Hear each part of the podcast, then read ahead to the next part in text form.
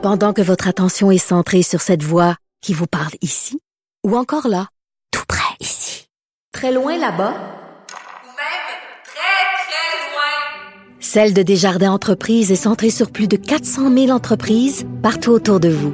Depuis plus de 120 ans, nos équipes dédiées accompagnent les entrepreneurs d'ici à chaque étape pour qu'ils puissent rester centrés sur ce qui compte, la croissance de leur entreprise. Le conflit Russie-Ukraine avec Guillaume Lavoie. Bonjour Guillaume. Bonjour Mario. J'ai sorti cette nouvelle en dernière heure euh, ce matin, euh, la Russie qui annonçait couper euh, le gaz à la Finlande et ça va se faire dès demain matin. Oui, alors c'est la Russie qui dit à la Finlande, euh, niet, vous en aurez plus de gaz, tant pis pour vous. Évidemment, la raison officielle, c'est parce que la Finlande refuse de payer son gaz en roubles, comme l'exige la Russie de manière unilatérale sans respecter son contrat. Évidemment, à moins d'être caché en dessous d'une roche, tout le monde se, se doute bien que c'est parce que la Finlande a fait sa demande officielle pour se joindre à l'OTAN. Et là, c'est drôle parce que on joue à la fois dans les symboles forts puis les symboles faibles. C'est-à-dire que la Russie dit vous n'êtes pas d'accord avec moi, je vous coupe le gaz et je vais vous regarder là, euh, comment pour citer un peu les Albertains dans le temps du euh, National Energy Program, je vais vous regarder avoir froid dans le noir. Sauf que à un moment donné, tous les pays sont pas dépendants également à l'énergie russe. Et en Finlande, de tout le mélange énergétique, c'est à peu près 10 euh, du mélange énergétique finlandais qui est du gaz. La majorité de ça vient de la Russie. Alors la Finlande va pas manquer là un tour au compteur. Ils vont augmenter un peu leur production dans d'autres choses, en- aller chercher un peu de gaz mais ailleurs. par contre, ce que je lisais, c'est que quand on dit que la plupart vient de la Russie, c'est vraiment euh, gros, gros. C'est la quasi. J'ai lu quelque part la quasi-totalité, c'est-à-dire que c'est un fort pourcentage qui vient de la Russie, fait que il faut. Mais peut-être qu'ils ont prévu. Moi, je, je sais pas, je me disais, si j'étais si j'étais premier ministre de la Finlande, il me semble que j'aurais prévu le coup là, en faisant ma demande à l'OTAN. J'aurais regardé peut-être pour d'autres approvisionnements, euh, des petites des petites alternatives au gaz là. Oui, alors c'est beaucoup qui vient de Russie. Première chose, c'est beaucoup qui vient de Russie. Ceci étant le mélange total du, euh, on appelle ça le mix énergétique de la Finlande, dépend relativement peu du gaz. C'est ça. Ils sont beaucoup plus d'autres types d'énergie. Mais le pays le plus, je dirais, il y a un pays en Europe, il y en a peut-être deux avec l'Estonie, mais le pays en Europe qui vit le plus avec l'idée que demain matin il peut avoir un conflit avec la Russie, c'est la Finlande. Ça les habite depuis la guerre contre la Russie en 1939. Ils ont perdu des territoires. La blague, c'est qu'il y a des réserves de tout en Russie en dessous du lit des gens. Alors, il y a des réserves. Le pays le mieux équipé, c'est la Finlande de très, très loin. Mais je suis pas sûr qu'un pays qui, par exemple, comme la- comme l'Allemagne, dont le, le quart ou plus presque la moitié du mélange énergétique dépend de la Russie, là, ce serait pas possible. Mais en même temps, la Russie, donc, son message fort, c'est si vous faites pas comme je veux, je vous coupe les vivres. Son message faible, c'est il coupe ça à un petit consommateur. Donc, en même temps, il se coupe de petites sources de revenus. On Ils, ils font pas ce certain coup-là à l'Allemagne là. ben, s'il faisait ça à l'Allemagne, il manquerait de l'argent dans le compte, là.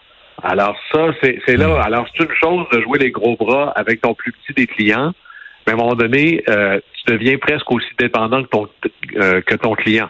Alors, c'est là où on parle de symboles forts et de symboles faibles, mais ce que l'on voit, c'est plus vite l'Europe sera capable de se libérer de cette dépendance à l'énergie russe, plus vite l'Europe sera moins en train de financer ou de pétro-financer la capacité de Vladimir Poutine d'envahir l'Ukraine. Guillaume, l'armée russe euh, cherche euh, de nouveaux soldats euh, et ça peut quand même porter à confusion parce que si on regarde sur, papier les chiffres de nombre de soldats de l'armée russe, ils en ont encore énormément. Pourquoi on a besoin d'aller chercher de, nouvelles recrues? Mais, et c'est là, alors, si, si jamais la- si l'aventure vous intéresse, Vladimir Poutine se cherche des soldats. Mais d'abord parce qu'il faut pas analyser. euh, prenons par exemple une entreprise. Et là, je prends pas une école où tu peux dire qu'il y a, je sais pas moi, 75 profs dans l'école. Ben ils sont 60, ils sont tous là où personne n'est là.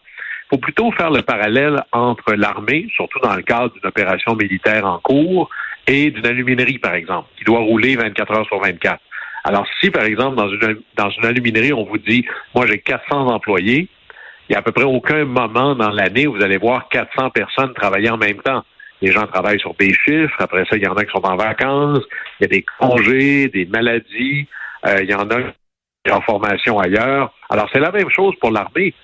Mais si vous avez des gens qui se battent là, sur la ligne de front, ça en prend derrière, qui se reposent, il faut faire des rotations. Et c'est pas juste les Russes, les Américains faisaient la même chose avec l'intervention en, en Afghanistan ou en Irak. Alors, ça te prend beaucoup plus de troupes pour être capable d'en avoir sur la ligne de front. Et là, il y, a, un chiffre qui va nous surprendre, c'est 190 000. Les Russes avaient massé à la frontière ukrainienne 190 000 soldats. Et ça peut paraître beaucoup, mais ça nous a fait peut-être perdre de vue que l'Ukraine, c'est géographiquement le plus grand pays d'Europe, c'est plus grand que la France. Alors, si on va avoir un parallèle euh, américain, c'est un peu comme si vous partiez de Montréal pour vous rendre euh, à peu près là, en Caroline du Nord. Alors, c'est quand même assez énorme. C'est partir de Chicago pour aller à New York. C'est gigantesque. Et c'est 44 millions de personnes. Et là, il y a des ratios avec lesquels on doit composer. On dit souvent que si vous êtes dans une guérilla urbaine où le citoyen ordinaire peut être potentiellement un soldat ou quelqu'un qui nuise à vos opérations, ça vous prend un ratio de 10 pour 1. Et si au départ, on pourrait se dire qu'il est clair que démographiquement, la Russie a un avantage énorme sur l'Ukraine, l'Ukraine c'est 44 millions de personnes, la Russie c'est 144 millions de personnes, mais il faudra que la Russie soit capable de mettre éminemment plus de soldats que l'Ukraine en a besoin, sans compter le fait que l'armée ukrainienne est mieux entraînée, massivement mieux équipée que l'armée russe. Alors ça complique énormément la chose, et là, Vladimir Poutine est un peu coincé dans sa propre rhétorique. Parce qu'en Russie, il faut le rappeler, il n'y a pas de guerre. Il y a une opération militaire spéciale. Une opération militaire spéciale, ça sonne comme il y a un exercice quelque part au loin, là. Alors, c'est pas comme une guerre. Alors, il peut pas se permettre de faire une mobilisation générale sans avoir à casser sa propre rhétorique, sans avoir peut-être euh, une certaine résistance beaucoup plus campée de la population qui dirait, ben là, euh, c'est je pensais pas qu'on serait mobilisé dans une guerre. Je suis pas sûr que je veux que mon fils aille mourir euh, dans une guerre que je comprends pas bien. Alors, ce, que le, le, Parlement russe, la Douma, est en train de faire, c'est de préparer pour aller au maximum de la capacité de recrutement sans déclarer de mobilisation générale. Parce que présentement, pour pouvoir signer un contrat avec l'armée russe, il faut avoir entre 18 ans et 40 ans. Ce qu'on propose de faire, c'est d'augmenter l'âge maximal. Donc, on pourrait aller chercher des gens de 45 ans. On va voir jusqu'où ils vont arrêter le chiffre pour être capable de recruter davantage. Mais ce que ça nous laisse bien comprendre, c'est qu'il manque de bras et de jambes. Il manque de soldats du côté russe. Et la mauvaise nouvelle du côté russe, c'est qu'ils seront pas opérationnels demain matin, ces soldats-là. Oui, Guillaume, quand tes nouvelles recrues, c'est un monsieur de 50 ans euh, qui, qui, avait besoin d'argent, qui est allé faire son camp des recrues. C'est peut-être pas les meilleurs soldats, là, je veux pas faire de l'agisme, mais un peu des fois l'innocence de la jeunesse aussi qui peut profiter au combat. Est-ce que c'est vraiment... Euh, est-ce que ça va amener et des même... forces fraîches euh, utiles pour les Russes tant que ça? Ben, fraîche et utile, les deux mots sont importants. Même si on est euh, non passé la quarantaine et qu'on se sent dans la force de l'âge, là, je lève la main. Ça ne veut pas dire que je suis un soldat prêt à aller au combat tout de suite. Il y a, il y a des semaines d'entraînement à maîtriser euh, la maîtrise des armes, des équipements, comprendre euh, les manœuvres, euh, la communication. Et là, ils cherchent pas que des soldats là, pour aller tenir des encore 47 sur la ligne de front, ils cherchent des ingénieurs, des médecins. On oublie souvent que l'armée, c'est une mini-société. Dans nos sociétés, il y a des gens qui sont responsables de l'éducation, de l'approvisionnement, il y a des gens qui sont responsables de nourrir les autres, il y a des gens qui sont responsables de nous soigner, de nous transporter. L'armée, c'est tout ça aussi. Alors, il manque de tout. Et en plus, on l'a vu, non seulement il manque de tout, mais là, ils réparent leurs chars d'assaut un peu comme ils peuvent. Alors, ça va devenir de plus en plus difficile et c'est là où le temps semble jouer de plus en plus en défaveur de Vladimir Poutine. Alors, qu'est-ce qu'on surveille sur euh, le front de cette guerre euh, durant le long week-end, euh, Guillaume? Alors bon, mais trois jours euh, de repos et de congé pour nous, mais de l'autre côté, ça n'arrête pas. Alors, trois choses importantes à surveiller, ou à tout le moins deux choses. D'abord, la Turquie, encore, l'élève fatigant dans la classe, et le, le, le chef turc a bien dit clairement, Erdogan, qu'il n'était pas question que la Finlande et la Suède soient admises dans l'OTAN. Alors, tout le monde, on prend des notes pour le jour où le, le balancier sera de l'autre côté.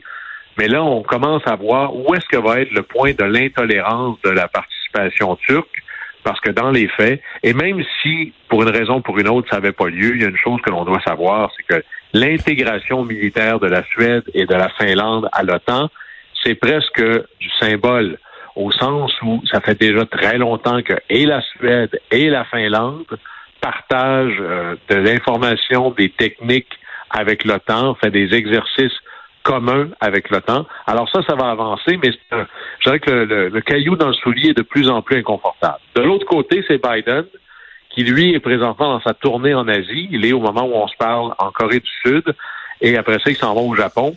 Et là, là c'est la série des problèmes extraordinairement complexes. D'abord, c'est la Corée du Nord. Après ça, il va falloir parler de Taïwan. Après ça, il va falloir parler du Japon, qui commence à avoir des enjeux frontaliers avec une île contestée par la Russie. Et c'est comme si tout ce dont il allait être question est à propos de la Chine, mais on ne parle pas à la Chine. Et c'est pour ça qu'on va rencontrer ce que j'appelle le club des pas la Chine, mais à propos de la Chine, le fameux Quad, les Américains, les Japonais, les Indiens et l'Australie.